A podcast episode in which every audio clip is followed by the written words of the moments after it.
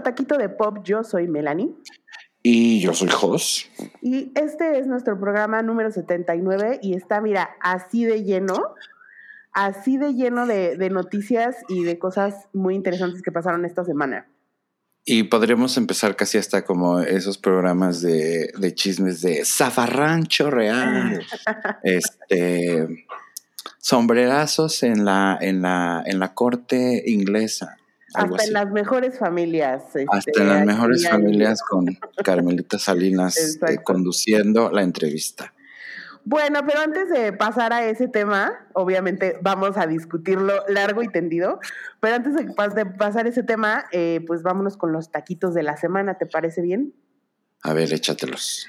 Bueno, primero, este rapero T.I. y su esposa Tiny Harris eh, los acusaron varias mujeres de abuso sexual y de haberlas drogado en diferentes ocasiones en diferentes fiestas.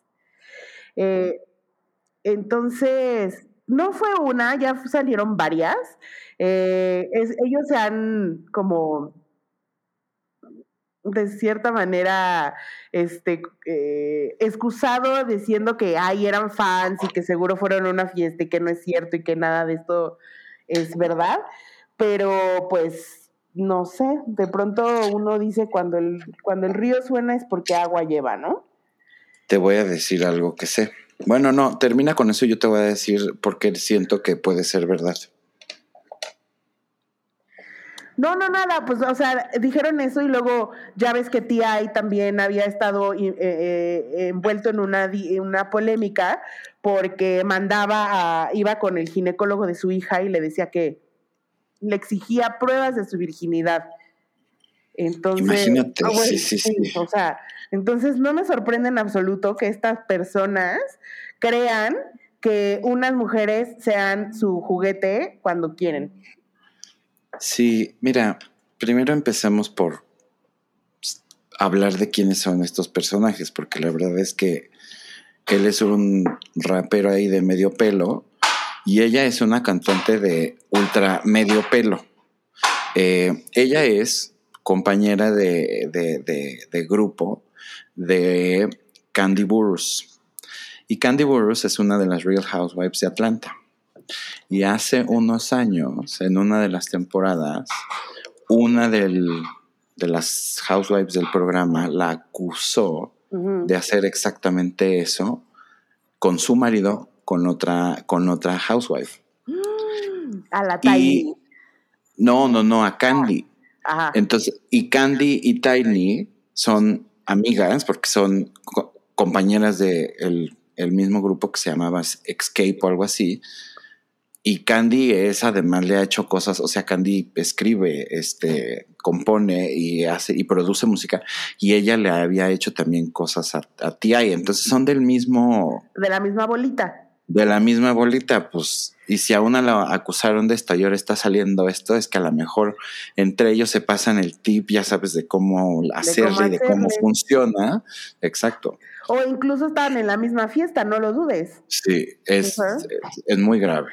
Eh, o sea, me parece muy grave porque además, pues ya es no nada más el güey, ya sabes, también es la... La esposa, sí, la pareja. Ay, no, eso es, es horrible.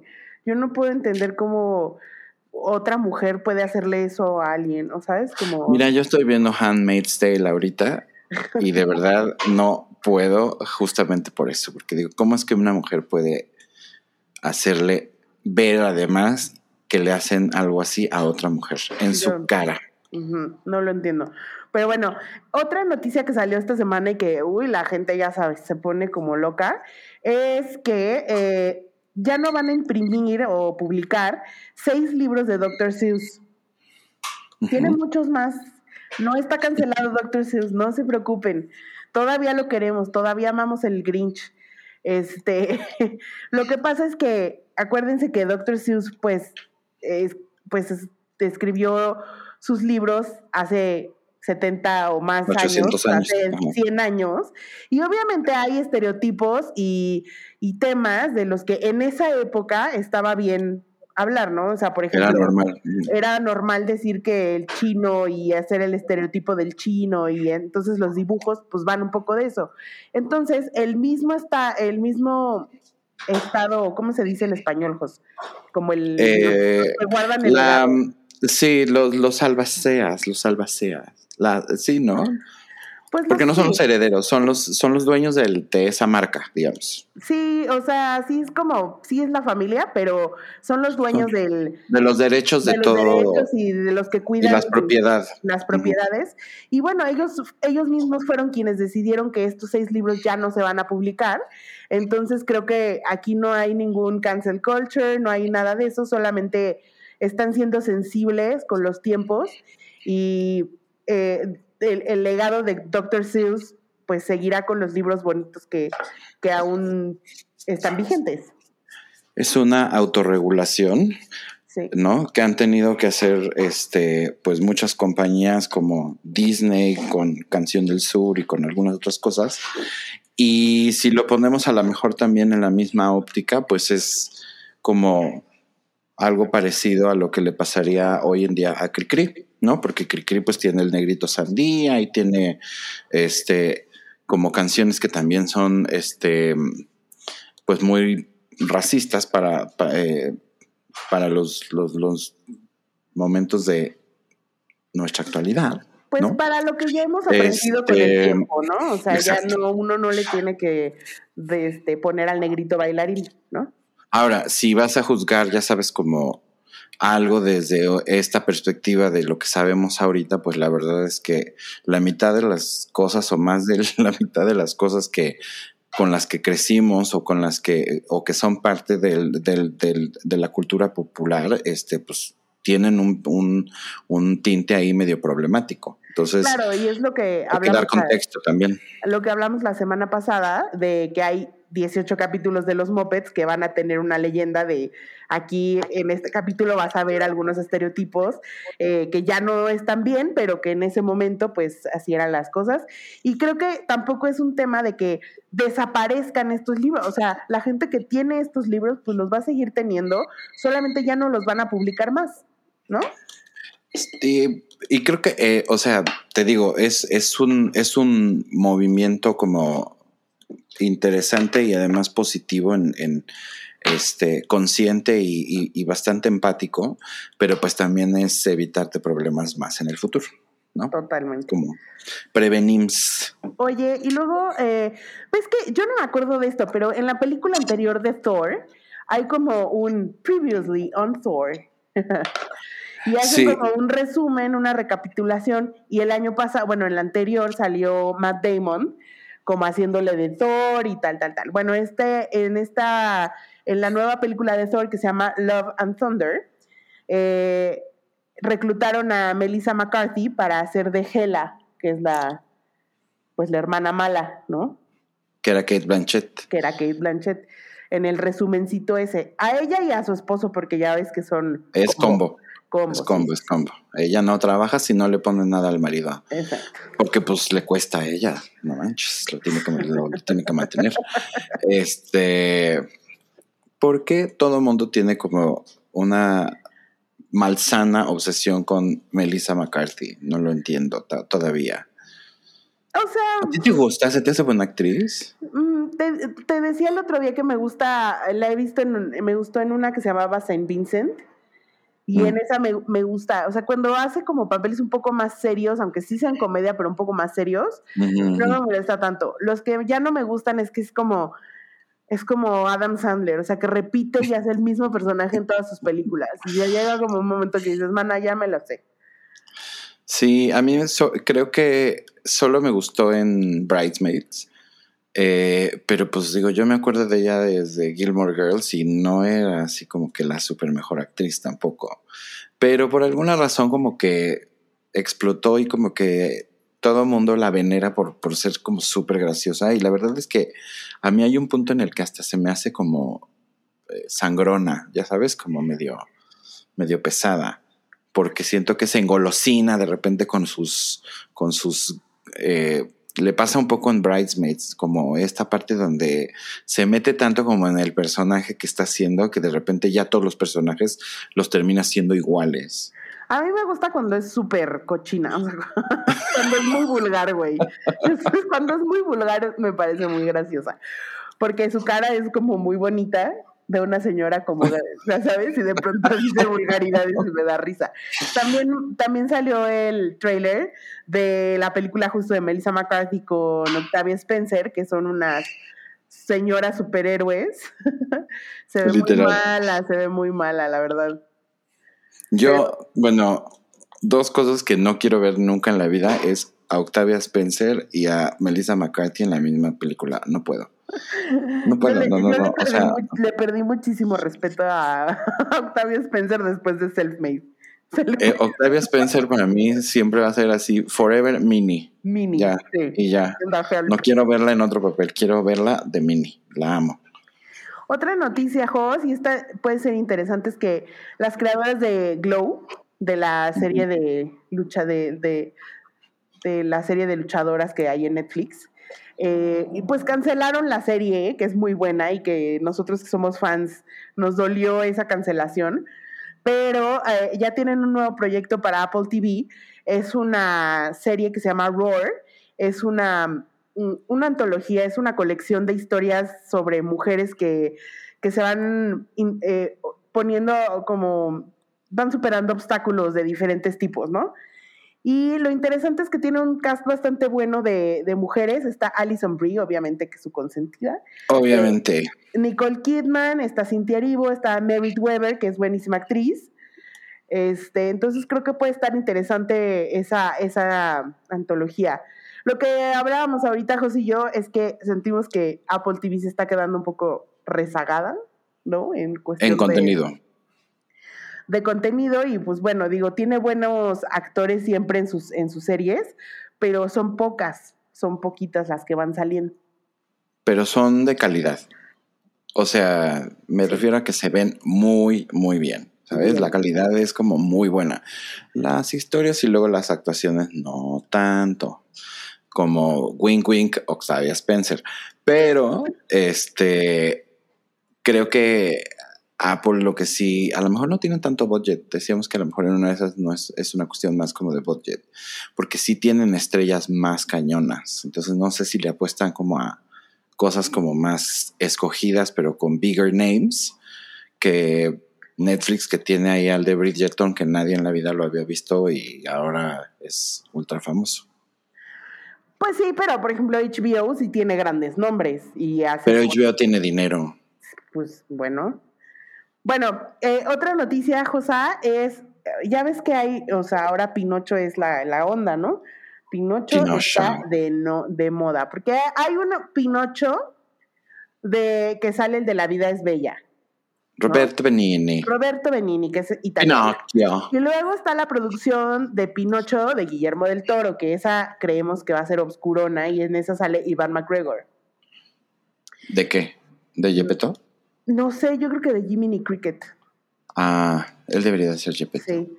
Yepeto, ¿cómo crees? Está muy joven. y por último, anunciaron que habrá un live action para Disney Plus y eh, anunciaron el cast que es Joseph Gordon-Levitt, que va a ser Jiminy Cricket, y Cynthia Erivo eh, va a ser la Blue Fairy.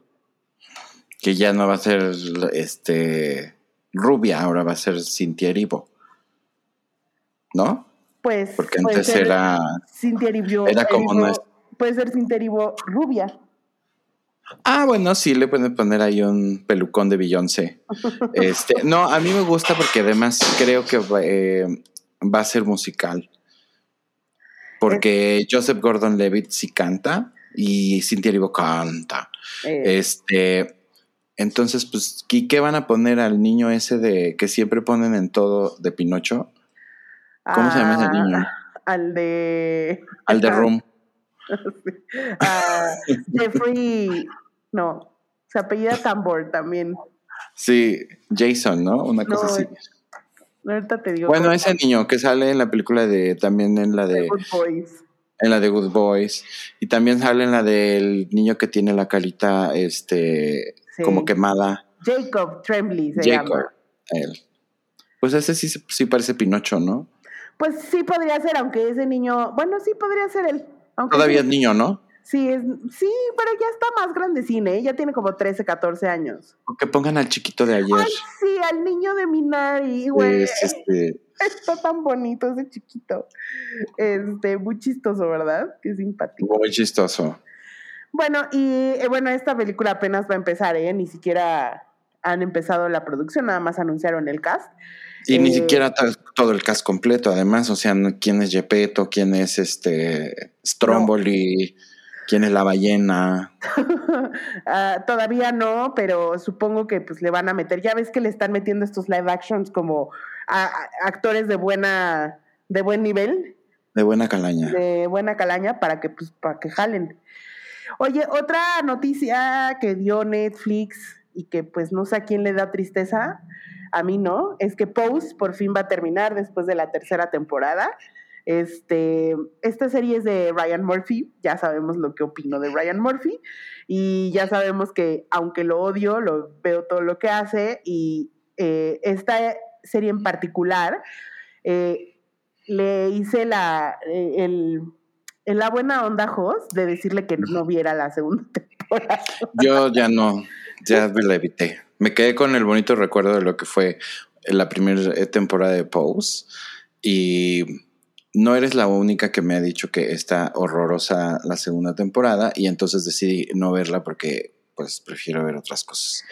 Pero eh, lo que se me hace muy extraño es que habiendo recibido tan malas críticas y habiendo leído tan mal, le vayan a hacer una tercera temporada. Como que todavía le van a como poner el dedo en la llaga al, Pues, al asunto.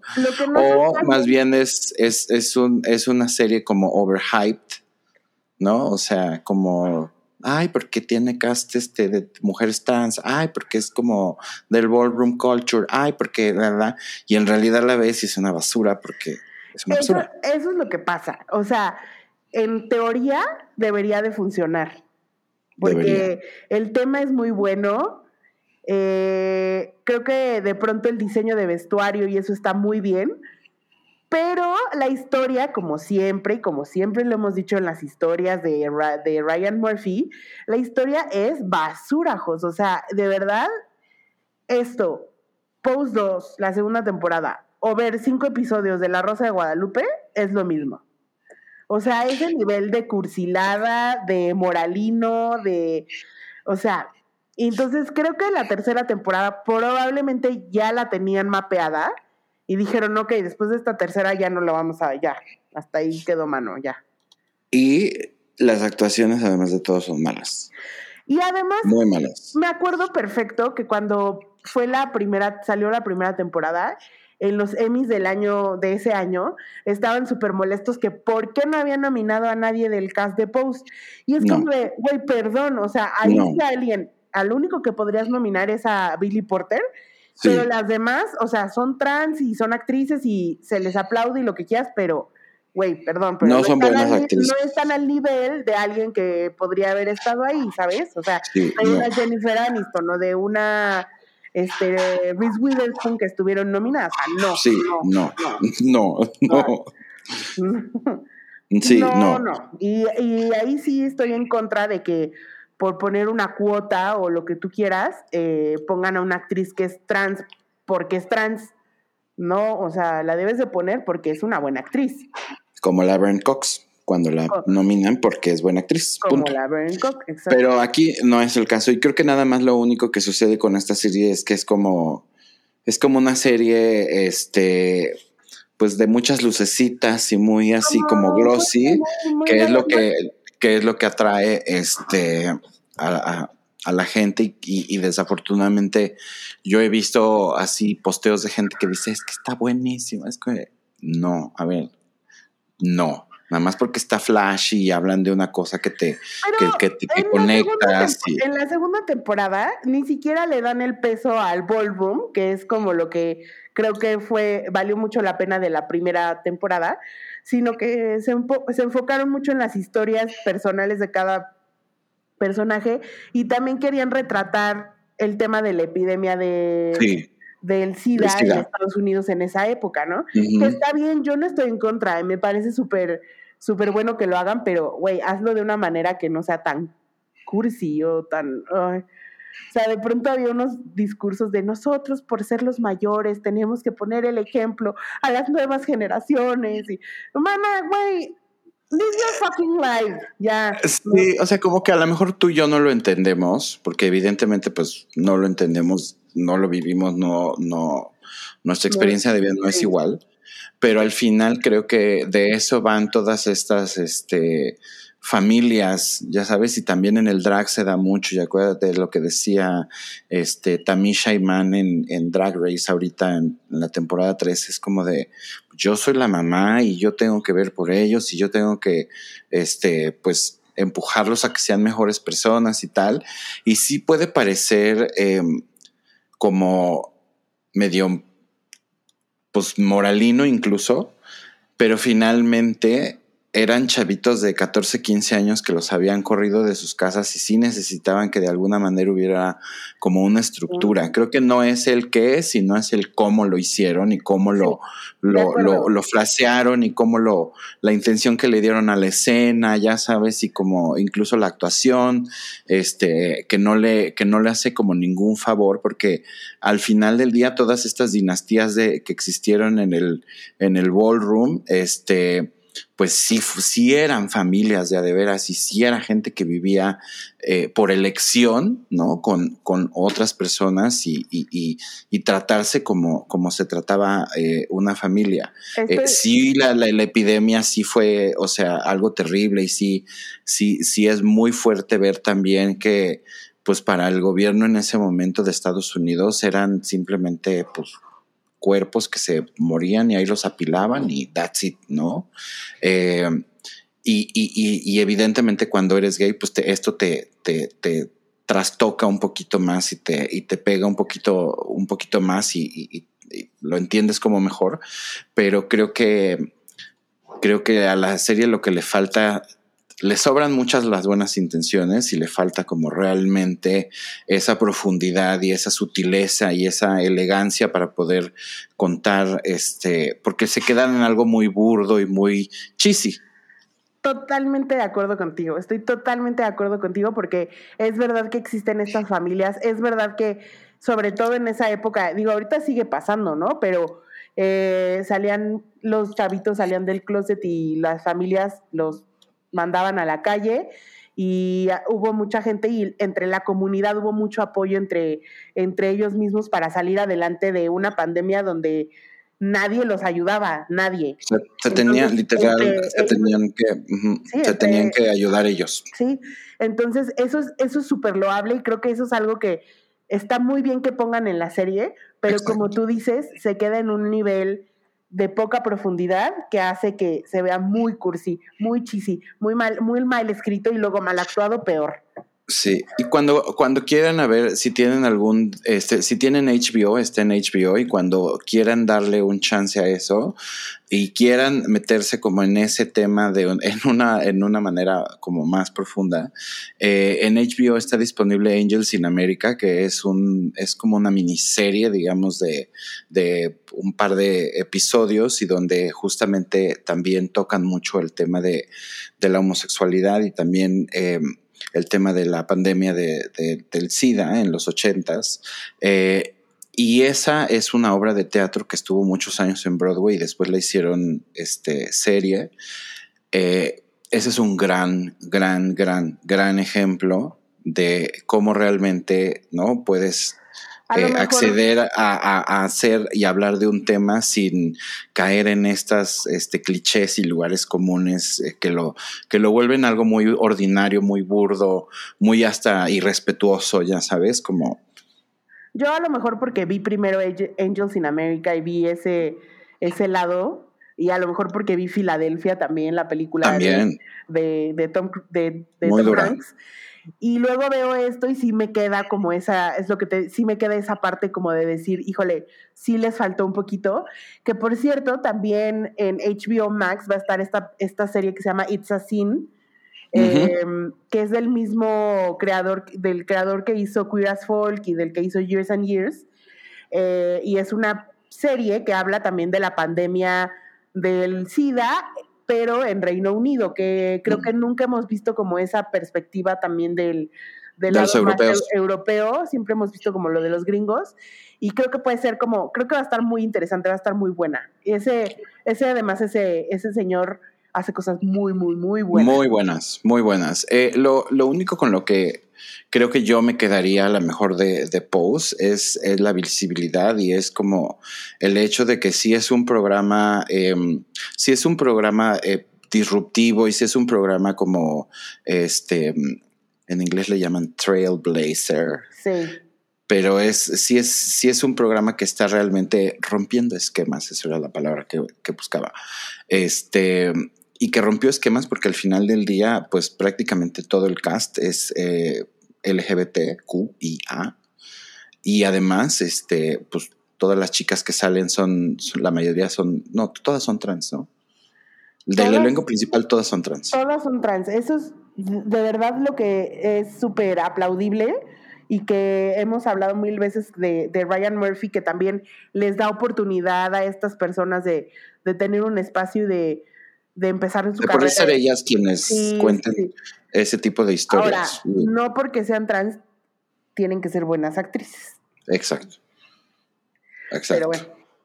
esa- Pero sí, es, esa es como lo, lo más positivo que podría decir de Pose. Es bueno, tres temporadas, digo, horrendas, pero al final del día va a haber, Sí. o sea, contenido de ese tipo. Y creo que el hecho de que ahora estemos viendo como más, este, como más series que están, como que ya siento que nos estamos empezando a acercar, como, como que ya dejamos los 50 y los 60 un poco atrás. Como que siento que ya estamos empezando a ver historias que ya están como de los 80 como y para acá. noventas, ochentas Ajá. y noventas, sí. Entonces, este, creo que ya también eso, eso le, le va a dar como mucha, como mucha oportunidad a las nuevas generaciones de también saber de dónde viene, porque los chavitos ahorita de 14 años que ya están fuera del closet y que no tienen un pedo, es un poco por, ¿no? Por todo lo que sucedió antes. Claro, necesitan saber esa historia. Y es Eres importante que conozcan su historia. Es correcto. Oye, eh, hablando de otra cosa, eh, también anunciaron, ¿te acuerdas de Making the Cut, que es este programa de Amazon que tiene Heidi Klum con eh, Tim Gunn? Sí. Y en la segunda temporada anunciaron a Jeremy Scott y a Winnie Harlow como los nuevos jueces. ¿Qué opinas de esto? Porque a mí me parece un mega downgrade. ¿Dónde está Naomi? es todo lo que puedo decir. ¿Dónde está Naomi Campbell? Pues es que después de tener a Naomi Campbell, que es la supermodelo, Sí, ya para qué quieres a cualquier.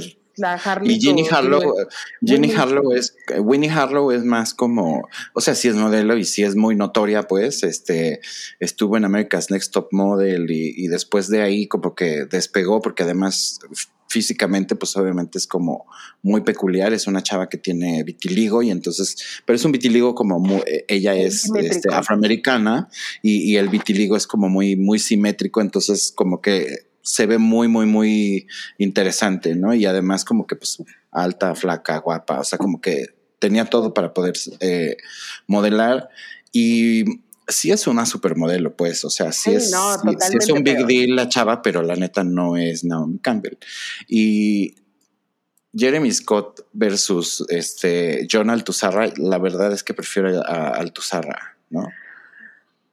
Es que Jeremy Scott. Es siento más- que es un poco menos pretencioso, pero Jeremy Scott es como más flashy, más, más comercial, ¿no? Ajá, es más es, gimmicky. es mucho más gimmicky también. Entonces, como que, pues yo creo que a lo mejor lo que están buscando es darle un boost un poco como al, al- al programa en cuestión de, de, de, de actualidad, como de que sea como más, más actual, más... Pues sí, acuérdate que, eh, digo, la temporada pasada estaba muy interesante porque les pedían siempre hacer dos looks.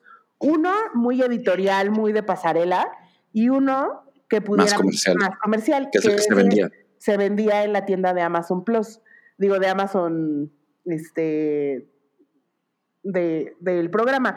Entonces, eso estaba interesante porque era traducir lo que ellos, la creatividad que ellos tenían como para el runway, hacerlo algo comercial.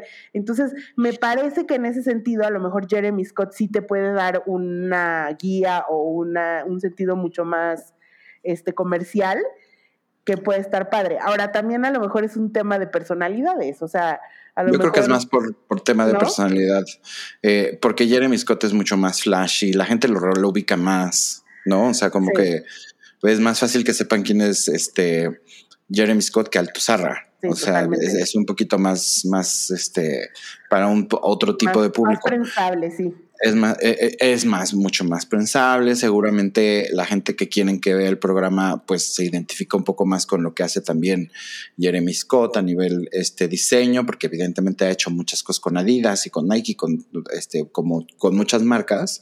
Este, y pues Winnie, la verdad es que tendría yo que ver primero, porque fíjate que cuando yo me acuerdo haberla visto en America's Next Top Model, me parecía que era un poco antipática. O sea, como que era conflictiva en la casa y como que se peleaba con la gente y tal. Entonces, a lo mejor sí tiene como ese lado bitchy de Naomi Campbell, pero me gustaría saber si va a ser una persona que te va a caer bien, aunque sea una bitch, o va a ser una pesada, ya sabes, así como, Yo creo que también- como Simon Cowell, que yo lo odio, por ejemplo. Sí, no, no creo que sea pesada. Yo creo que fue también un tema de edición en, en, en, en, Top Model. Top Model, porque, eh, o sea, ella es como simpática y tiene muchos amigos como famosos y se ve que es buena onda, pero también creo que en una casa llena de modelos donde tú no te ves como ninguna de las otras modelos, tienes que buscar la manera también como de, a lo mejor siempre ha luchado contra eso y por eso también Puede ser. se traducía como si fuera una bitch, cuando en realidad estaba tratando de, de decir como de, güey, soy diferente, pero aquí estoy, ¿no? Sí, de acuerdo. Bueno, sí. Pues le vamos a dar al- a, la Winnie, le vamos a dar el beneficio de la edad. Bueno, a los dos, porque igual lo voy a ver. Sí, A mí me encantan esos programas. Exacto. Y oye, eh, eh, Netflix también anunció otro proyecto que también suena bastante bueno. Es una, eh, una nueva serie de Spielberg con, con los Duffer Brothers, que son los que hacen Stranger Things. Y es una serie que va a ser de, del libro Talisman, que es, lo escribió Stephen King. Y que a mi mamá le encanta, su libro favorito de Stephen King. Le fascina. Habla de él todas las veces que puede. Pero va a estar bueno porque otra vez o sea, se está juntando con los. Es un proyecto perfecto para los Duffer Brothers porque Talismán, obviamente, tiene que ver. Es un eh, libro que sucede en los ochentas. eh, una persona que brinca de mundos. Entonces, pues le hace todo el sentido, ¿no? A los, a los Duffer Brothers y a Spielberg, que también le encanta hacer ese tipo de películas o series. Y ya por Muy último, bien. Ya por A último, Ujú. eh, una vez un repaso rapidísimo de lo que sucedió con los Critic Choice Awards. Pero Eh, rápido, Carmela. No hubo muchísimas sorpresas, la verdad es que muchos de los de los eh, premios fueron para las mismas personas que en los Golden Globes. Eh, lo único que me sorprendió un poco fue, digo, The Crown, ya sabes que se llevó todo. Este, mejor película quedó Nomadland y mejor director quedó Nomadland, que eso ya te empieza a hablar mucho de hacia dónde va la, la competencia en el Oscar. Eh, eh, The Crown ganó todas las, las, este, las categorías, Queen Gambit ganó todas las categorías que estaba, etcétera. En comedia, la mejor película de comedia se la llevó Palm Spring, que es la, la película de Andy Sandberg, eh, que ahí donde la más fuerte era Borat. Y en, en serie de comedia se la llevó Ted Lasso, ahí sí no se la llevó Schitt's Creek, Creek, que era el favorito. Y fueron como estas dos. Y la que sí, lo que sí me gusta es que en mejor actriz eh, la ganó Carrie Mulligan como mejor eh, por, Viva. por- sí, por esta Promising Young Woman y también ganó el mejor guion original, que yo les dije la semana pasada que creía que se lo debía haber ganado en los Golden Globes. Entonces, pues bueno, para allá va un poco el, el camino a los carjos. Pero todavía no eh, anuncian nominaciones, ¿correcto? No, apenas. Ya está por salir, creo. Han salido shortlists. Este, por ejemplo, salió el shortlist de películas extranjeras, eh, en la cual sí está una película mexicana. Minari. Ah, sí está. Sí. ¿Cuál? La de. Ay, siempre se me olvida el nombre. La del chavo de Monterrey, de los pelos así. Ah, ya, ya, ya, la de los cholombianos. Esos, ajá. Ya. Está en Netflix, no me ahorita la voy a buscar. Mientras, este, pues, pues eh, sí. Que es ¿Y qué una película muy buena. Eh, creo que de, las películas mexicanas que han hecho es una película que vale muchísimo la pena ver.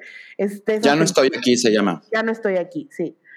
Esa, esa mera. Véanla, si la pueden ver, está en Netflix. Está muy buena. Y ya, eh, digo, está en shortlist, todavía ni siquiera están las nominaciones, entonces. Pero ya debe de ser pronto, ¿no? Porque estamos a mediados de marzo. Creo que las iban, de hecho, a, posponer un poco. O sea, querían ganar un poco de tiempo a ver si ya podían hacer este ceremonia presencial, pero pues yo creo que no va a poder ser todavía. Y seguramente las nominaciones se van a anunciar en los próximos semanas si es que en abril es cuando va a ser la, ceremonia. Sí, lo que yo ya estoy viendo es muchísima la campaña, las campañas de las películas y eso están, ya las estoy viendo con mucha, mucha fuerza en los medios. ¿De, de, cuáles? Pues he, visto mucho de Nomadland, he visto mm. este muchísimo de Sound of, eh, Metal, el mm. diseño de, de audio. De sonido es una locura y mucho también como para Riz Ahmed. Este, He visto mucho de Another Round, que esta es la película que me gustó mucho con Matt Mikkelsen, que es eh, extranjera, eh, y Minari, muchísimo. Ok, bueno, pues tendremos que esperar a ver si tus predicciones son correctas, Sinani. Bueno, y ahora sí, Josafat, vamos a darle a lo que nos truje. güey. Ayer en la noche fue la super esperada entrevista de Meghan eh, Markle y, el príncipe Harry con Oprah. Y se echaron como 45 minutos y 45 minutos de comerciales, ¿no? Sí. Los que lo vimos en vivo fue muy de, muy de hueva ver tanto comercial. Pero pues, oye, tenían que desquitar los 8 millones de dólares que les pagaron. Sí, para hombre. este. Siete. siete millones les pagaron. ¿Siete millones?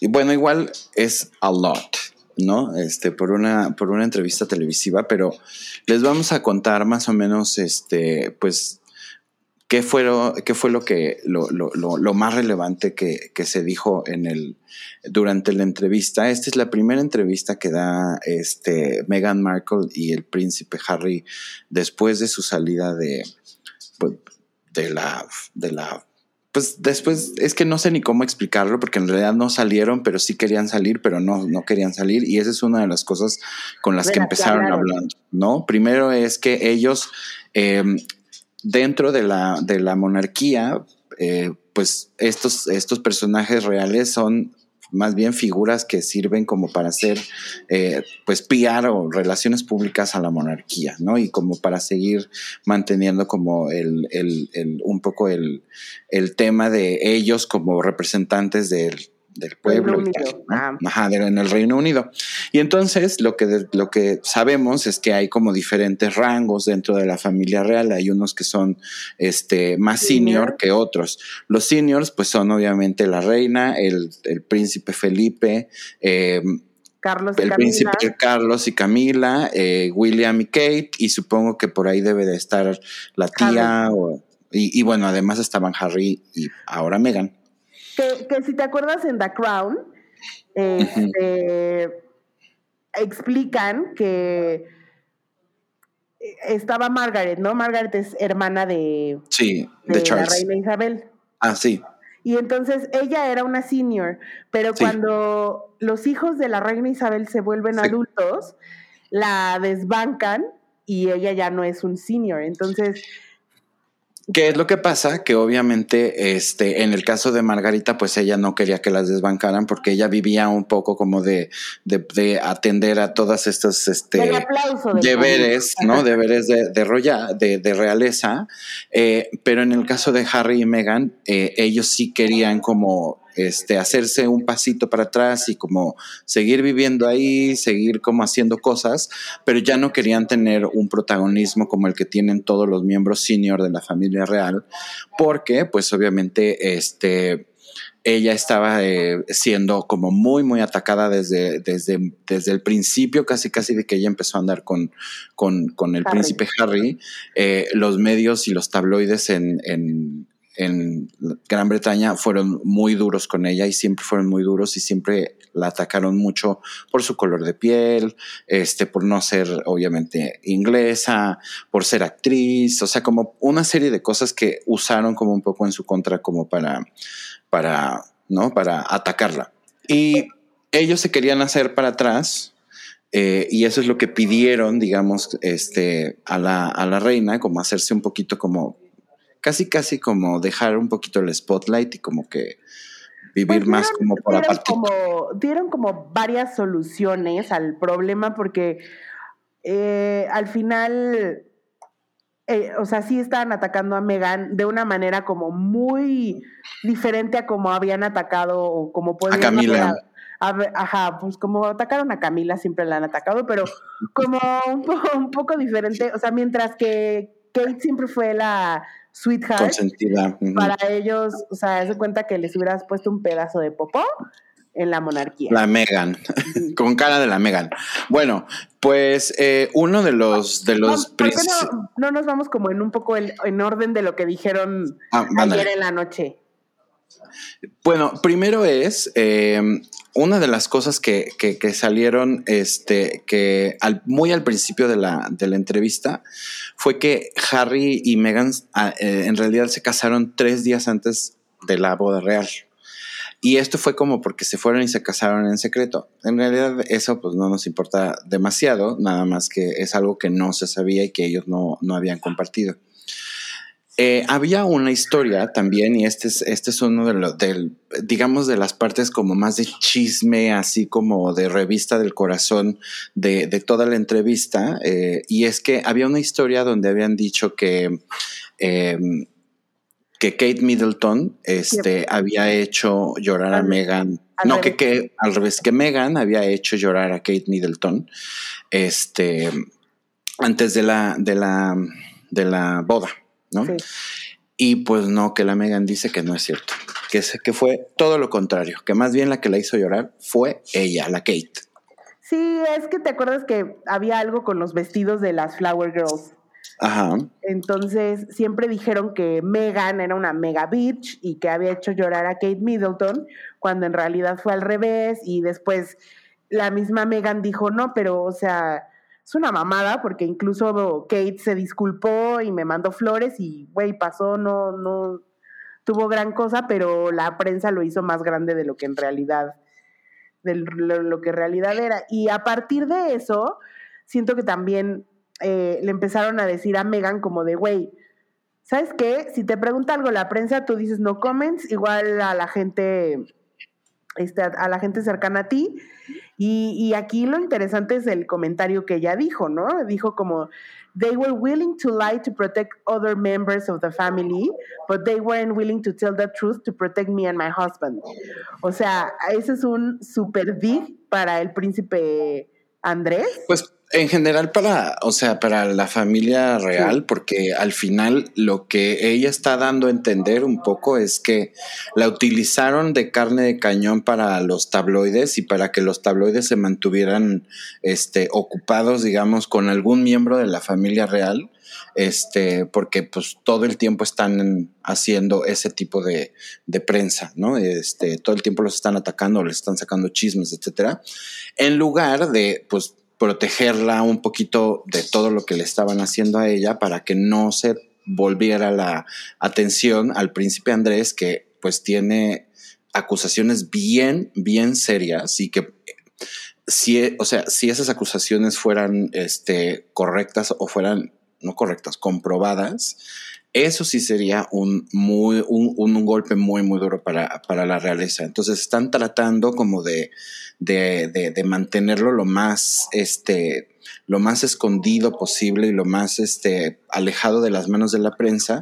Y pues sacrificaron a esta, a esta mujer este, cuando no le dieron ningún tipo como de, apoyo, porque pues la reina tiene, tiene, o sea, la, la, la casa este, real tiene un peso sobre los tabloides, este, donde pues medio negocian, y Harry lo dice en la entrevista, ¿no? Como que hay un acuerdo medio silente donde hay ciertas cosas donde ellos se pueden meter, hay ciertas cosas que nosotros damos y hay ciertas cosas donde no va, no va o sea, no vamos a pasar de ahí.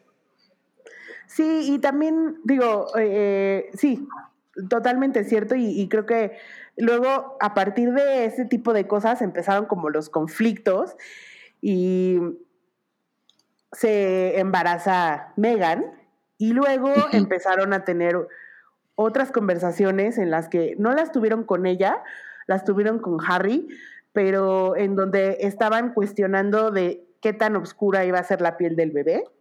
Eso fue, Melanie, yo creo que lo que, porque hasta Oprah se voltea y le dice, ¿what?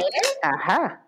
Pero con, con, con una como cara de, ¿de qué me estás hablando? ¿Es en serio lo que me estás diciendo? Y creo que todos como espectadores nos quedamos así como de Madre Santa. O sea, al final... Sí. Sí, sí, sí. No, no, y a partir de que tuvieron esas conversaciones también la, la institución, no sé cómo ellos le dicen the firm, ¿no? The firm. Eh, decidieron que, que Archie no iba a ser un príncipe, no le iban a dar ningún título y eso es lo único, fuera de que tenga el título de príncipe, duque, whatever, es el pedo que no recibe seguridad, ¿no? Y al final, pues es el nieto del futuro rey. Sí.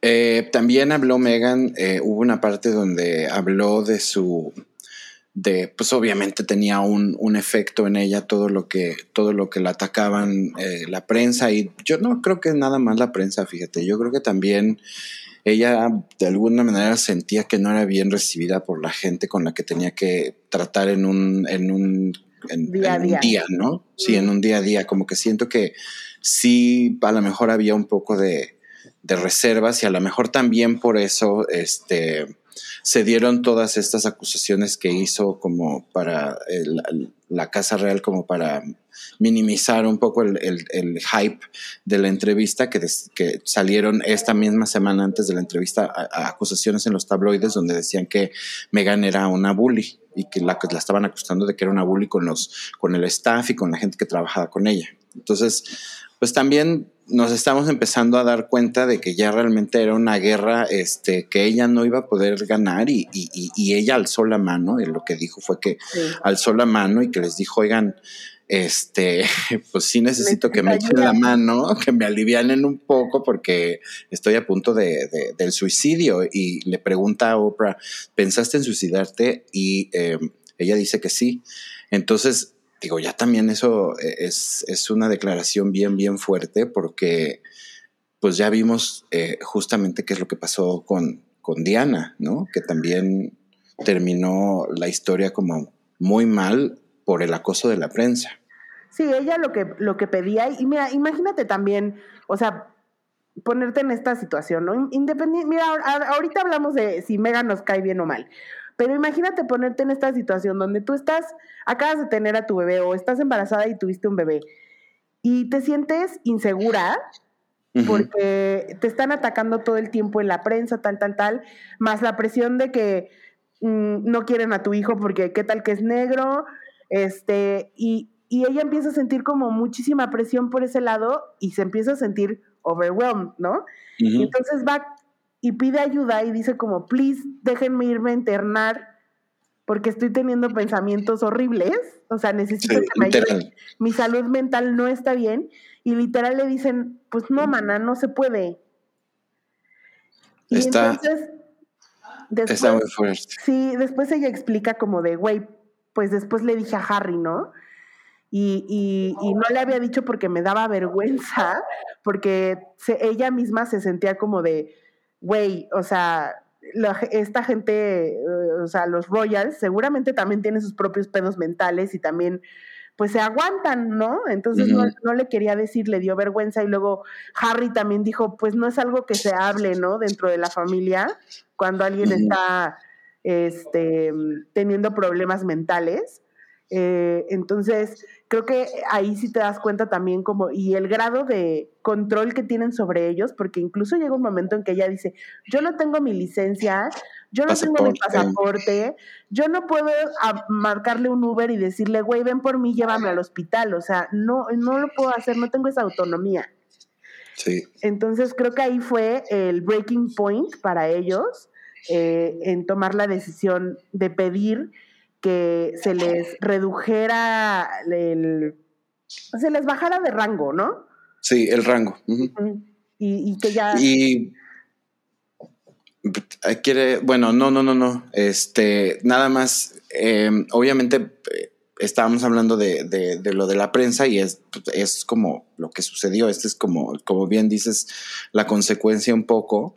Este, y pues también otra cosa que de alguna manera como que aclaró el príncipe Harry fue que él nunca lo hizo a espaldas de, o sea, todo lo que sucedió que además nos dio a todos la impresión de que había sido ah, de esa manera, ¿no? Así como por la espalda y a la mala y, por atrás. Eh, y él dijo que no, que él había tenido eh, como tres conversaciones con su abuela y, y como dos conversaciones con su papá antes de que él dejara de tomar sus llamadas. O sea, ahí ya también reveló que hay una ruptura con el papá bastante fuerte.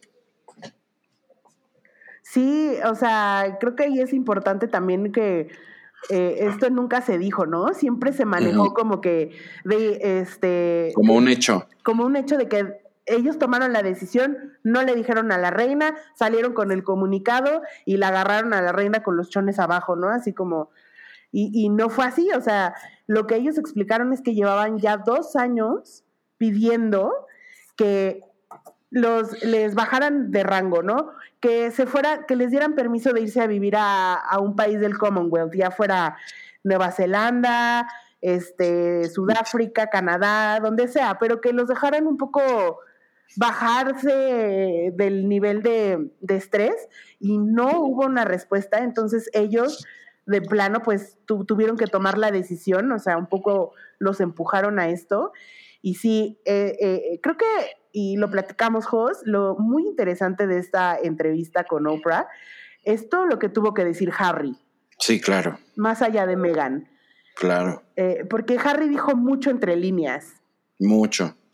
Y creo que ahí sí hay un resentimiento y un, un algo fuerte con el papá eh, y, con el hermano.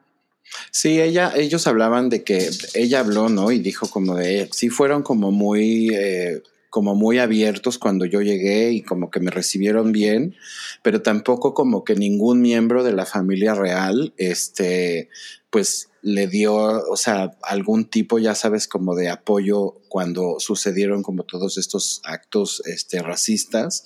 Y él dice algo así como de, hubieron, o sea, no nada más hubo una oportunidad, o sea, hubieron muchas oportunidades para que mi familia mostrara como ese apoyo y no, o sea, ninguno de ellos hizo una cosa así, una cosa, porque también dijo que le, tienen terror a la, a la prensa, entonces hay este pacto silente, te digo, entre la, la, monarquía y, y la prensa, pero le tienen más miedo que que ellos, a, o sea, que la prensa a ellos, ¿no? Exacto. Sí, totalmente. Y incluso eh, después de eso también hablaron un poco del de su situación actual este, económica. Pues sí, porque... sí, dijo Harry que a, principios del 2020 eh, de plano les o sea, cortaron cualquier su el financiamiento que tenían. Eh, incluso dijo que, que el dinero que tiene es el dinero que le dejó eh, Diana. Diana. Que aquí, la verdad, te voy a decir una cosa, es como cualquier familia. Si tú te vas del negocio familiar, pues tú solo te tienes que buscar la vida. O sea, ¿qué puedo hacer? Lo que sí creo es que la seguridad ya no, ya no le pagan seguridad a él y pues eso sí les afecta un poco porque al final él no decidió nacer heredero, o sea, ¿sabes? Como sí, sí, sí, en, una familia en la familia real, no, no, no decidió ser hijo del futuro rey de Inglaterra. Claro. Entonces es un alto perfil y, tal. Entonces, un poco por ahí él se excusó eh, que cuando le quitan todo el financiamiento, pues, ¿qué dijo que voy a hacer? Pues por eso hice mis deals con Spotify y Netflix. Porque pues me tengo que buscar la vida, güey, ¿no?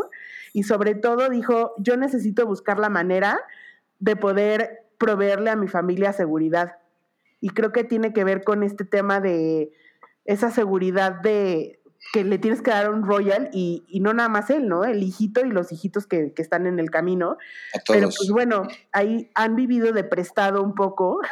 este, Literal, ¿eh? Porque en Canadá estaban viviendo en casa de un señor millonario y en Los Ángeles vivieron un rato en casa de Taylor Perry, que incluso ah. él les puso seguridad. Sí, como que eh, se ve que obviamente, eh, pues él, él tiene dinero y debe de tener como dinero y, a lo mejor hasta el mismo papá le debe de seguir dando dinero aunque estén peleados. Este, porque tampoco creo que, que la vayan como a pasar tan, tan, tan gacho. Lo que sí es que pues obviamente la relación con el papá está como completamente rota, ¿no? Y, él mismo como que acepta y dice que, que, él se siente desilusionado porque pues al final del día su papá pasó por algo similar y real pasó por algo similar. Vean The Crown, este, temporadas 3 y 4 y, o sea, más la 3. Este, porque en la 3 es cuando él decía, güey, yo, yo quiero a esta, o sea, él quería a Camila y a la mera hora lo hicieron casarse con la otra y, y, nunca fue feliz. Entonces, como, ¿por qué él querría algo así para mí? ¿No? Y por otro lado, pues, este, que él sabe que también eh, el papá está, el papá está lastimado y que también está enojado y, que pues al final del día, este, pues van a tener que trabajar un chorro este, en su relación, ¿no? Como para sanarla un poco y, pues también habló del hermano, que dijo que, que, hay un poco de espacio. Eh, en, este momento hay un poco de espacio entre los dos, pero me sonó como gélido, ya sabes, así frío, frío, frío. Primero, primero eh, le preguntó Oprah, le preguntó cómo estaba la relación con tu hermano y él dijo, yo a William lo quiero muchísimo, hemos pasado por mil cosas juntos cabronas y tenemos experiencias que, que obviamente nadie, nadie más va a tener, pero por el momento vamos por, pues hemos tomado caminos diferentes. y, Oprah le insistió en cómo está la relación con su hermano y fue cuando dijo, we're space, ¿no? O sea, como no se hablan prácticamente. Sí, eh, no se hablan. Hizo mucho hincapié en, en, que tiene una muy buena relación con su abuela. Eh, o sea, varias veces, eh, creo que mencionó varias veces como pidió empatía hacia la familia real, porque al final dice como, es que ustedes no saben lo que es vivir por el deber ser, ¿sabes? Entonces, varias veces hizo como, mencionó algo así, eh, dijo que está en perfecta relación con su abuela y con su abuelo, pero no así con su papá y su hermano. Y creo que ahí es, eso habla volumes, güey, ¿no? Sí, y bueno, pues al final también este, estaban hablando un, un poco como de, de, por ejemplo, que todos los, los, tabloides de UK estuvieron por un año como chingue y jode buscando al papá de Megan y pues lo encontraron, ya sabes, este, entonces ya que lo encontraron, pues ya también lo metieron eh, a todo el cochinero este y al final del día el, ella, tiene, ella siempre había mucho, muchos rumores también en cuanto a la relación de ella con el papá, porque el papá se la pasa diciendo que Megan este, no le quiere hablar y que Megan este, eh, se alejó de él y que él solo quiere estar cerca de ella y la verga. Y pues en realidad lo que ella dice es, no, a ver, o sea, yo le pregunté a mi papá así en la cara si él había hablado con los tabloides y él me dijo que no. Y después se enteró que evidentemente sí había y le habían pagado dinero y todo. Entonces, pues también como que la relación de, de, ella con su propia familia está también completamente este, eh, destruida porque, porque finalmente ellos sí fueron como más cuervos con ella, ya sabes, quisieron sacarle más provecho a que se iba a convertir como en una princesa.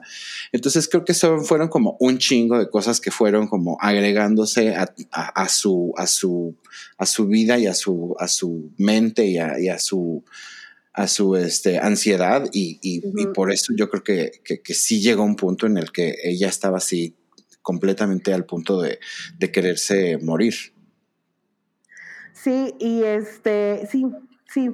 La verdad, digo, además de todo esto que dijeron, anunciaron que van a tener una bebé, una niña. Una niña, ahora está embarazada de una niña y ella dijo nada más en una parte que se cree que ella era la, la, como la sirenita. Y también dijo que le preguntó Oprah si Harry había salvado a, a Megan del suicidio y después Harry dijo, yo creo que ella me salvó a mí. Me salvó a mí. Porque yo estaba atrapado y mi familia está atrapada en esta...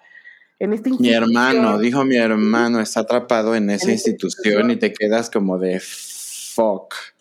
O sea, he o sea, sí dijo algo, dijo cosas muy fuertes.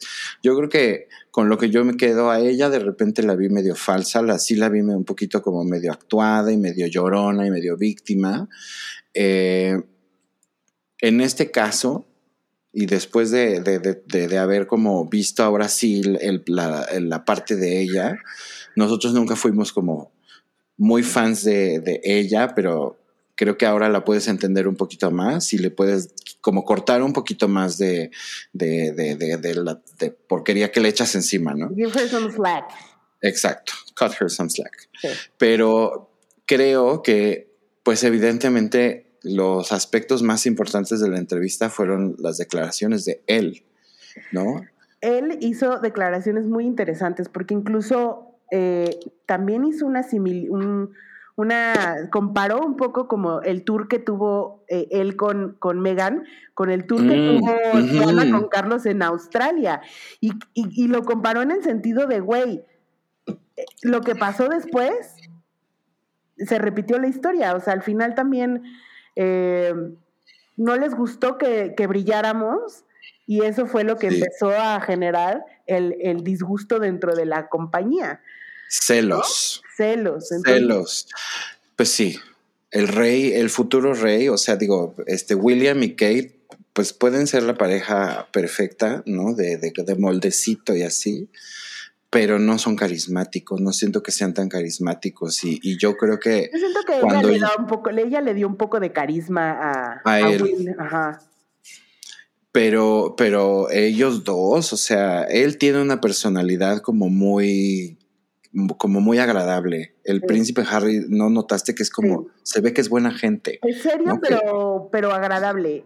Mm, y ella, pues, mm, o sea, normal. Yo igual que tú. A mí a veces me pareció un poco calculada, como sus reacciones, eso de tocarse la panza porque está embarazada.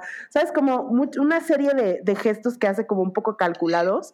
Él me pareció mucho más sincero y creo que estuvo muy mesurado en lo que pudo haber dicho, o sea, lo que pudo haber soltado pudo haber sido, bueno, muy, muchísimo estuvo muy mesurado, pero por ejemplo hay una parte que hablan de, de Archie, ¿no? Y que le preguntan como de, ¿cuál es la palabra favorita de Archie, ¿no? Y que le dice como de, drive safe. Wow, sí, también me quedé como de puta. ¿No? no será como la princesa Diana viniendo a decirle a Archie así como de diles que drive safe, ya sabes, o sea, como que piensas hasta en ese tipo de cosas. No, totalmente, pero te da un sentido de entender que él está disfrutando a su hijo de una manera en que él no pudo disfrutar, o sea, que él no disfrutó su infancia. Claro. ¿No? Eso que dijo como de, güey, yo pues subirlo en la bicicleta, íbamos así y lo vi con sus manitas este, saludando. Saludando y no sé qué. Dijo, pues son cosas que creo que él está está disfrutando demasiado y que, son cosas que no va que él no quiere cambiar por nada. Ahora también se ve que él no quiere perjudicar a su familia, pero tampoco se quiere quedar callado como de a mí no me van a venir a decir que soy un pendejo mamilongas y que hago lo que ésta quiera, porque aquí el que tomó la decisión de irse fui yo, al final. Y el que afectaba que se fuera era yo, no ella. Punto. Entonces, X. Este, ahora, ¿qué pasó después de la entrevista? Porque evidentemente se desató un caos que yo creo que todo el equipo de PRs y de comunicación de, la, de la familia real estuvo toda la noche y todo para que ni dijera nada. ¿no? Porque no han dicho nada todavía, como que andan muy callados. No, pero yo creo que están manteniendo, han, de haber estado apagando fuegos por todos lados. Este, lo que sí es eh, Pierce Morgan, que es un eh, súper de, bueno, es una persona como muy de derecha y muy conservador, ¿no? Es como conservador y muy de las tradiciones. Eh, sí, se soltó a decir que fue una desgracia, que cómo es posible que hablaran así de la reina, que la, la, la, o sea, se soltó, pero él ha sido enemigo de Meghan Markle desde que apareció Meghan Markle. Y de muchas mujeres. Sí, es súper misógino y tal. Y entonces invita gente porque ellos lo que decían es, ¿cómo pueden decir, cómo pueden traer el, el, racismo a este tema de conversación? no tiene que ver nada con racismo. No, sí, tiene mucho que ver con el racismo, ¿no? Y tú no me vas a decir a una mujer de, de color qué es racista y qué no es racista. O sea, punto. Es lo que le, ¿no? Lo que le decía la chava. lo que le decía la, una de las invitadas, ¿no? Tú, tú como, ¿por qué me vas a decir qué es racismo y qué no es racismo cuando tú eres un white privileged man? Y, y al final, y siento que tiene toda la razón, al final la monarquía sí está basada en un colonialismo y en un una supremacía. Supremacía blanca, pero cabrón, entonces es una institución arcaica, es una institución que se ha negado mucho también a, evolucionar y cambiar de cierta manera, y, se vio atrapada en eso, ¿no? Y tuvieron la oportunidad, tuvieron, la oportunidad de modernizarse, más bien, o sea, como que impulsándola a ella, por ser la primera mujer de color, este, ¿no? Casada con un príncipe, de, esa monarquía.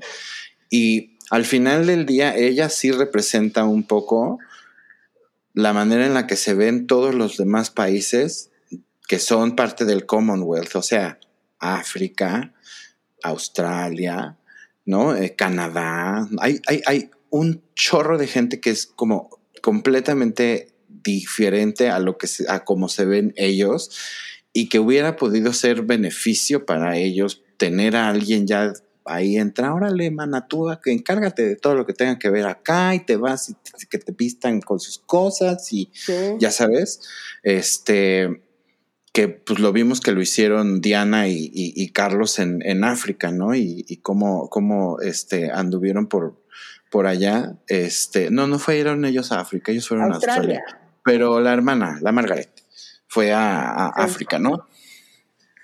No, era la reina misma, fue la que fue. Sí. bueno, este. Entonces, como que tuvieron una oportunidad de poder como empezar a mostrar esta modernidad y empezar a demostrarle a la gente que ya no cree en, la monarquía, que pues la monarquía está cool y, y, es incluyente y es todo. Y no lo quisieron porque les, les, les amenazó mucho más lo que todo lo que tendrían que mover, porque evidentemente habrían un chorro de cosas, de reformas y de, cosas que tendrían que cambiarse, este, y que pues todavía no entienden que la tradición es importante, pero al final del día yo creo que el avance de la humanidad importa mucho más, ¿no? En un long run. Totalmente, y además se pudo haber visto una monarquía moderna, una monarquía este, que le habla a gente más joven. No sé, la cagaron ahí, yo siento también, en una, en una, desde una posición de, de PR, a lo mejor de una posición de imagen pública. Eh, creo que tenían una oportunidad que no tomaron. Eh, de, de, y, sobre todo con ellos dos que siempre han sido como, o sea, con Harry y con William, que siempre han sido como la cara joven de, de la monarquía y al final, pues, o sea, se, se, se quedaron atrapados en sus, sus cosas antiguas, ¿no? Sí. Este, mi, yo tengo mucho pesar por mi pobre Chabelita porque yo a ella como que le tengo un aprecio, no sé, porque me cae Pero muy nunca bien, fue contra ella. Pero nunca fue contra ella. Nunca fue contra ella. Y él lo dejó, creo que ultra claro, porque es más, hasta después Oprah dijo hoy, como de, oigan, este, él no lo dijo ahí, pero me, me pidió así como encarecidamente que dijera y que me, es- me, me asegurara de que quedara ultra claro de que las personas que me preguntaron sobre la, el color de la piel de Archie no fueron ni mi abuela ni mi abuelo. Así. Entonces, pues, estamos pensando, cof, cof, ajá, Prince Charles y William. Ajá. Qué fuerte me parece. Pero Muy como que no, y él como que sí creo que tenía esa intención como muy clavada de decir, quiero que quede ultra claro que no es contra mi abuela. Sí, no, totalmente. Y, y también me pareció que en varias ocasiones eh, menciona, hay una parte donde menciona como de, le pregunta a Oprah, ¿qué crees que tu mamá diría de todo esto que está pasando? Y ella él dijo, creo que estaría muy triste y enojada. Y creo Sí. que él ha sido el que más ha hablado de, de ese resentimiento que tiene con lo que le pasó a su mamá.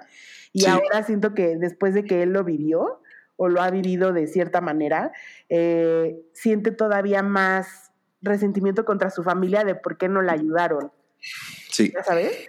Entonces creo que ahora la entiende más que nunca y que para él hay muchas similitudes en lo que está viviendo él con, con lo que le pasó a, a Diana. Y creo que también vi por ahí muchas notas como de pues que se cuide, ¿eh? no vaya a ser que le pase lo mismo que, que le pasó a ella. Entonces Ay, no. muy cabrón, o sea, esas implicaciones. Bueno, esa es, es una implicación de que la familia real mató a Diana, ¿no? Exactamente. Que es un rumor que ha existido durante muchos años. Que mucha gente dice que es el, el príncipe Philip, mucha gente dice que fue la reina, mucha fuente, gente dice que fue la madre reina también, muchos dicen que fue Charles, o sea, entonces, Incluso el A primer ministro, ¿no? para saber. Bueno, pues a- se, va a seguir todo este desmadre porque ya también leí que el papá de Megan va a ir mañana al programa de Piers Morgan. Y no, bueno, le ese van viejo. a dar vuelo a la hilacha, que esa es, una viejo. cosa que yo no puedo entender también porque entiendo que ellos quisieran decir su verdad, pero también ellos alimentan mucho, Sí, o sea, Harry y Megan alimentan mucho a la prensa de cosas. Sí. Entonces, no sí, sí, de eso no- van a vivir un poco. no quieren estar en el spotlight, pero están en, se, pero se ponen ellos en el spotlight. Entonces, de Sí. pronto son medio incongruentes. Pues sí, vamos a ver qué, eh, eh, en qué termina todo esto, pero eh, quisiera como nada más cerrar como diciendo que a pesar de que parezca algo muy vano y muy superficial, eh, esta entrevista sí, sí tiene un peso importante en la historia, digamos, de la realeza este, moderna, porque esto podría ser como la base para que las monarquías o empiecen a desmoronarse, si no es que ya están por ahí algunas, o se empiecen a modernizar, que yo creo que son los dos caminos únicos que han de tener este como, como opción, ¿no? Y, y, que al final, eh, pues sí es, me parece hasta un poco absurdo, pero sí es como histórico, pues que, que, que un miembro de la familia real se haya casado con una chica de color, este, se hayan decidido salir el, eh, y su hijo no tenga un título ya, ya sabes, o sea, como que sí empieza eh, eh, a, cambiar un poco como también estas estructuras de, de, de, de lo que es la monarquía y, y, y, pues tenemos también que, que ver qué es lo que ellos van a, qué camino van a tomar, ¿no? Sí. Y ya, bueno, solo es lo único interesante que tienen ellos, ¿no? También ser parte de la familia real, porque claro. o sea, sus programas de Netflix y eso no creo que... Fuera de eso, X. No son ni Michelle ni Obama. Sí, no, de acuerdo. Bueno, y ya con eso concluimos nuestro, nuestro gran tema de hoy, que sí estuvo bueno. La verdad, ayer sí estábamos... ¿Cómo nos de... descosimos? Sí. Oye, eh, ¿te doy mis taquitos? Sí. Bueno, mi taquito de pop se lo voy a dar porque va a haber una película de Hello Kitty, hijos. Hello Eh, Kitty. Sí, lo va a hacer una, lo van a producir eh, Jennifer Coyle y Leo Matsuda, que son como dos importantes personajes de la, de la animación. Este, y la película va a ser animada, es un híbrido entre animada y live action. Es, va a ser como, yo creo que va a ser como estilo como la de Pitufos. como la de Detective Pikachu, como de ese tipo de- Ah, ándale, sí. Muy bonito. Sí, que salgan ese- ojalá todos los personajes de la Kitty. Sí, al parecer Sanrio le dio todo el- la licencia para que pudieran salir todos los personajes. Entonces, hasta Gudetama va a salir, Ojalá que salga mi bebé. mi bebé Gudetama. su huevito. Mi huevito, Sí, mi es- Mm, huevito. ¿Y tu taquito de mierda? Mi taquito de mierda es para la generación de piedra, así les voy a nombrar yo. Ok. Porque son toda esta generación de gente que se queja de la generación, y abro quotes, de cristal. Ah, ok. Entonces mi taquito de mierda es para ellos porque no entiendo por qué se niegan tanto al cambio. ¿Por qué les cuesta tanto aceptar que las cosas no están bien? Y lo digo porque eh, decidieron que Pepe Le Pew no va a salir en Space Jam porque pues es un acosador, güey. O sea, es un güey que normalizó la cultura de la violación porque todo el tiempo la gatita le decía que no y el necio, necio, necio, necio. Necio. Y entonces lo hacen ver como que, ah, no, Pepe Le Pew era romántico. No, Pepe Le Pew era un acosador, a las cosas como son. Entonces, ya no va a salir en Space Jam. Y la gente se puso como loca, como si fuera Mickey Mouse, güey. O sea, como si de verdad fueran fans cabrones de Pepe Le. Y es como de, güey, ¿por qué todo lo tienen que cancelar? No sé qué. Güey, porque tienes que ver, entiendo que hay contextos y lo que sea, pero si el güey no suma, ¿para qué lo pones en una película? O sea, las caricaturas ahí van a seguir. Si quieres ver todas las 40 episodios de Pepe Le Pew, los vas a poder ver, bebé. Solo Pepe, Pepe le puso su principal característica era que era un acosador, o sea, no tiene otro, otra característica que lo pueda redimir a lo mejor y que digas, ah, bueno, en la película lo pueden retratar como no acosador y más bien como la otra cosa, y ya. era un zorrillo apestoso que no, no entendía que no querían con él. No tiene nada, de eso iba toda la caricatura, de perseguir a la gatita. Como tantos hombres, zorrillos apestosos. Este, pues sí, muy bien, la generación de piedra ha nacido el día de hoy. Güey, es que tanto se quejan de que la generación de cristal y en realidad es como, mm, yo lo único que pienso es que tú eres muy reacio al cambio y todo lo que tú crees que está bien, no está bien y, y a lo mejor te molesta y, y no puedes aceptarlo, no sé, pero, o sea, deal with it. Igual pasó con Lola Bonnie, que ya hablamos de eso, que por qué no la pudieron poner sexy, que no mamen. Güey, es un conejo, güey, animado. No es sexy. Están hablando de una película de básquetbol. Va a salir como una jugadora de la WNBA. Punto. Punto. ¿Por qué se tienen que quejar de todo, carajo? Ay, pues porque ya ahora sabemos que todas las personas que, ten- que tienen evidentemente un- una plataforma para hacerlo lo van a hacer.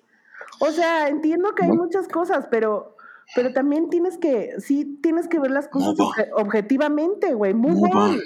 Además, a nadie le importa Pepe Le Pew, güey, no es el favorito Ah. de nadie.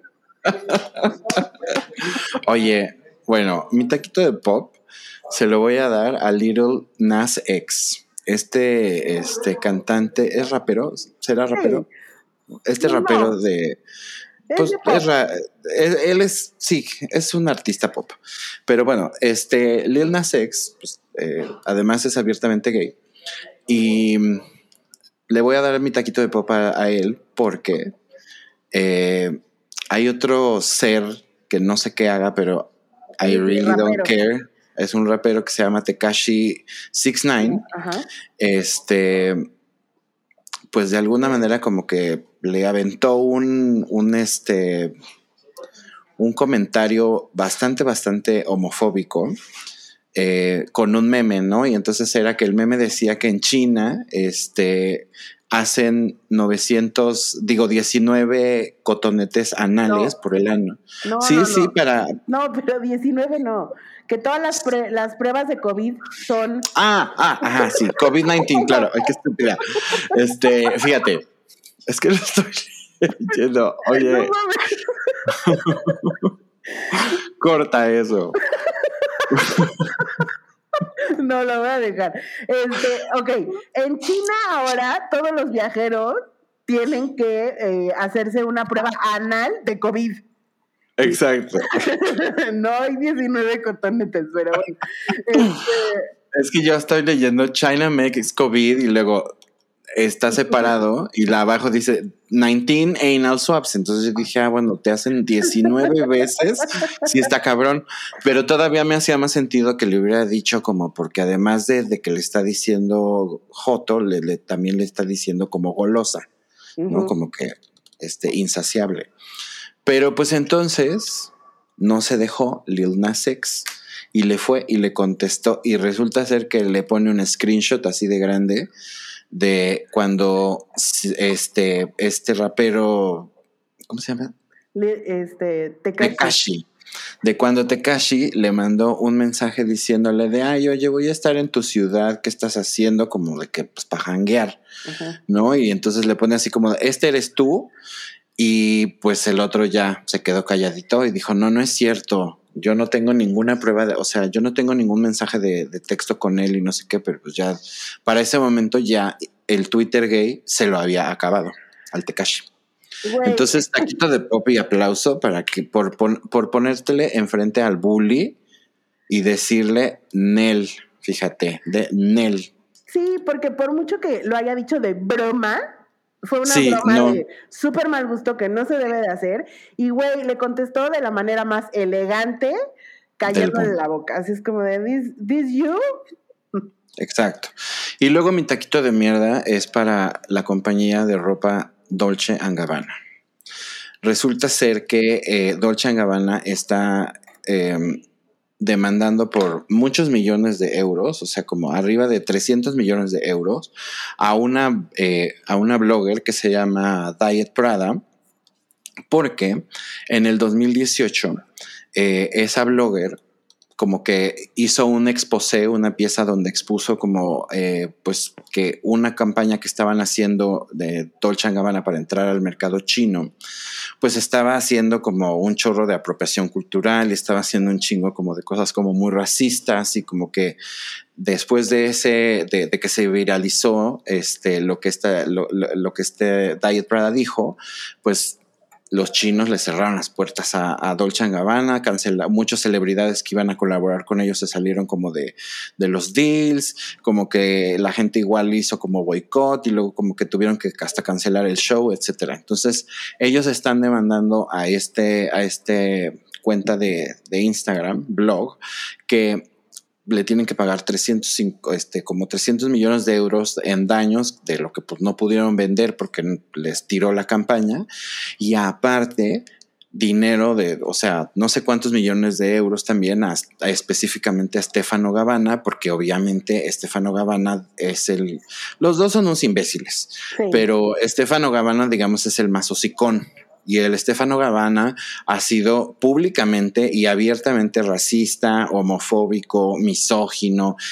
Y además es como está estúpido porque él es gay, ¿no? Entonces no entiendo que la homofobia exista entre gays, pero como que tú siendo una figura tan, tan pública, como que no puedes darte el lujo de ser tan eh, arrogante como para este, decir tonterías y, y esperar que todo el mundo esté cool y ok con eso. Entonces, pues ya dos firmas eh, pro bono de, de, de abogados están eh, del lado de Diet Prada como haciendo la defensa y hay también como un GoFundMe como para que les puedan echar las manos quien le quiere echar las manos, pero me parece ridículo que, que, que en primer lugar, o sea, todavía es, es, es, como la nacada esta de que todavía de que estás haciendo algo mal, uh -huh. te enojas. Te enojas y, y, quieres a huevo este, que te la pelen y que te, o sea, es como, no. Uh -huh. Son cosas que, que, no, que, no, que no deberían de pasar y no sé si esta demanda vaya a proceder o no, me parece que no, que, o sea que no, porque ni siquiera creo que haya como nada que defender del lado de ellos, ¿no? O sea, tú perdiste dinero porque estabas haciendo algo que no estaba correcto y alguien te dijo que, estaba, que no estabas correcto. ¿no? Alguien, o sea, pero pudo haber sido ella o cualquier otra persona. Eh, y también creo que esto pues va a sentar mucho las bases de, cómo las marcas van a empezar también a interactuar con este tipo de, de, cuentas que siempre están como todo el tiempo viéndole el, pues, la, el negrito al arroz, pero con justa razón, porque hay muchas veces que están como incluso este, hablando de plagios que existen en, marcas de lujo gigantescas de, o diseñadores a diseñadores como emergentes, o sea, como este tema de, poder a lo mejor regular, ¿no? Y creo que esto lo, lo que va a suceder es que van a empezar a poder... Eh, regular un poco cómo funciona el lado oscuro de la industria de la moda, que es como muy, muy oscuro. Sí, y aquí el tema es como, pues también el pedo de la libertad de expresión, ¿no? Que no puedes venir a decirle a un blogger que no puede dar su opinión sobre una campaña que claramente todo el mundo, una vez que la vimos, dijimos como, o sea, no se pasen. Güey, no te pases, o sea, está bien solo la, o sea, pero incluso la gente de asiática la vio y dijo como de, güey, ¿cómo? O sea, sí. No, no, no. Que falta de respeto, además. Exactamente. Entonces, ¿cómo te atreves, después de que haces esa campaña, a venir a decir que, tú fuiste, que fue tu culpa? Cuando tú que lo único que dijiste fue, güey, están haciendo esto. Entonces, güey, un taquito de mierda a... Taquito de mierda. A, a Dolce Gabbana. Y, güey, la neta, no los apoyen. O sea, neta, no, los compren no compren sus porquerías, no, no vean sus, sus, desfiles, o sea, no, porque al final es gente que también está haciendo dinero de, de, lo que la gente compra y, y, por eso creen que pueden salir a decir estupideces y comportarse como orangutanes. Entonces, no hay que apoyar a gente que de verdad no merezca el dinero de uno. Cancel culture. Exacto. Bueno, amigos, ya nos tardamos un chorro hoy, pero esperamos que les haya gustado. es que muchísimo. Sí. Ah, mira. bueno, pues nos vemos en el programa que entra. Adiós.